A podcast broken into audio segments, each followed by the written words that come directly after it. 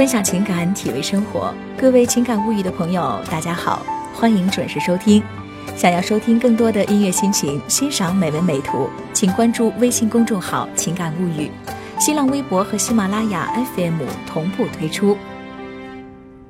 朋友们，爱呢是一种无私的付出和牺牲。人活着就是为了快乐和幸福。你之所以爱他，也是想让他快乐和幸福。而因为他快乐，所以你快乐；因为他幸福，所以你幸福。爱呢是生命的火焰，没有它，一切变成黑暗。你知道吗？我觉得爱情和炖汤是一样的。汤呢是一件最简单，当然也是最费事的料理。拿鸡汤来说吧，找只老母鸡，往锅里一扔，再加点葱呀姜的，让水盖住鸡。先大火把水煮滚，再小火就慢慢的炖着呗。没错，是简单，但是不能忽略另一个细节，比如姜，有的姜味道重就不能放太多，而且如果炖的时间久，就得把姜切的小一点儿，否则姜味儿就会压倒鸡味儿，就配角抢了主角的戏。讲究的人可能会觉得，最好的鸡汤还是清澈中带点淡淡的黄，上面还浮着一些金澄澄的油迹。千万记得，鸡汤不能没有油，也不能太油，因而少量的油迹会动人，多了看了便会腻人。为了创造黄金鸡汤，我一般呢会在汤炖好的时候，用纱布再过滤一次，这样保证没有杂质，汤就香气逼人。清纯动人了。其实呀，这爱情和炖鸡汤特别的像。首先呢，要找一只好鸡。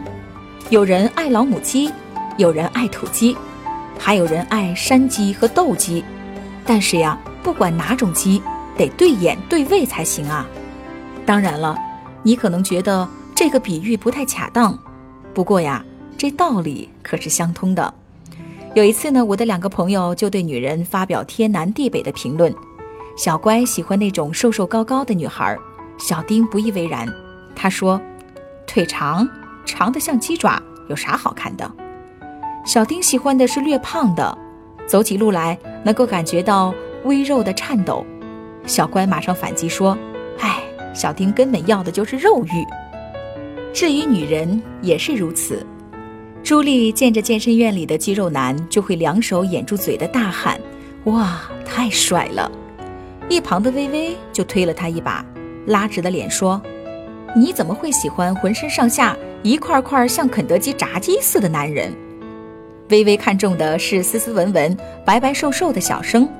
朱莉把头一撇，不屑地说：“哼，但是还没有下锅去炸的薯条不叫男人，看吧。”每个人的口味和选材是不同的，挑好了鸡，对不起，挑好了对象啊，是不是就能下锅谈起轰轰烈烈的恋爱了？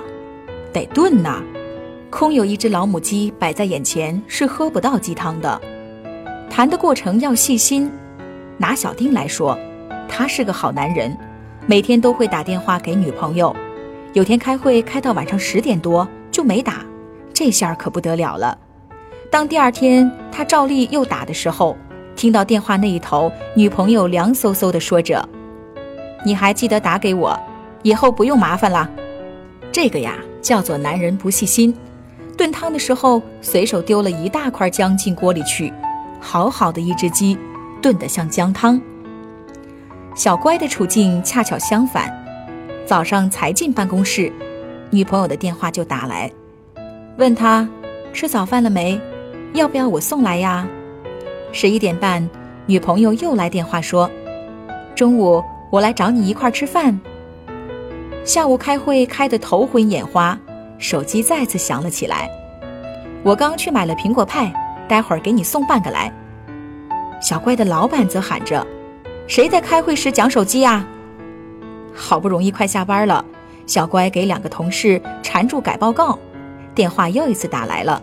小乖的注意力仍留在电话屏幕上，不经意地说着：“我肚子不饿。”玩笑开大了，女朋友正提着半个苹果派站在楼下，他把派往地上一摔，小乖花了三天四夜道歉。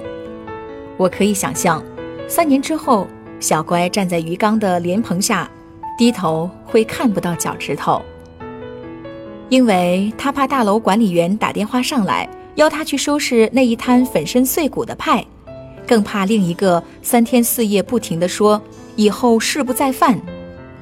于是，凡是送上来的食物，他都吃，欢欣鼓舞的吃，义无反顾的吃，海枯石烂的吃。这个呀，叫做女人太细心，边炖汤边想着，要不要再加点冬虫夏草，要不要再加点蒜末，然后每三分钟掀开锅盖检查一次，总算千辛万苦地炖出一锅上好的汤，急着尝尝，不得了，烫了舌头。想一想，这男女之间的关系很累是吧？对，不如清心寡欲的炖锅鸡汤去。就从今天开始吧，一锅鸡汤，没了你的生活。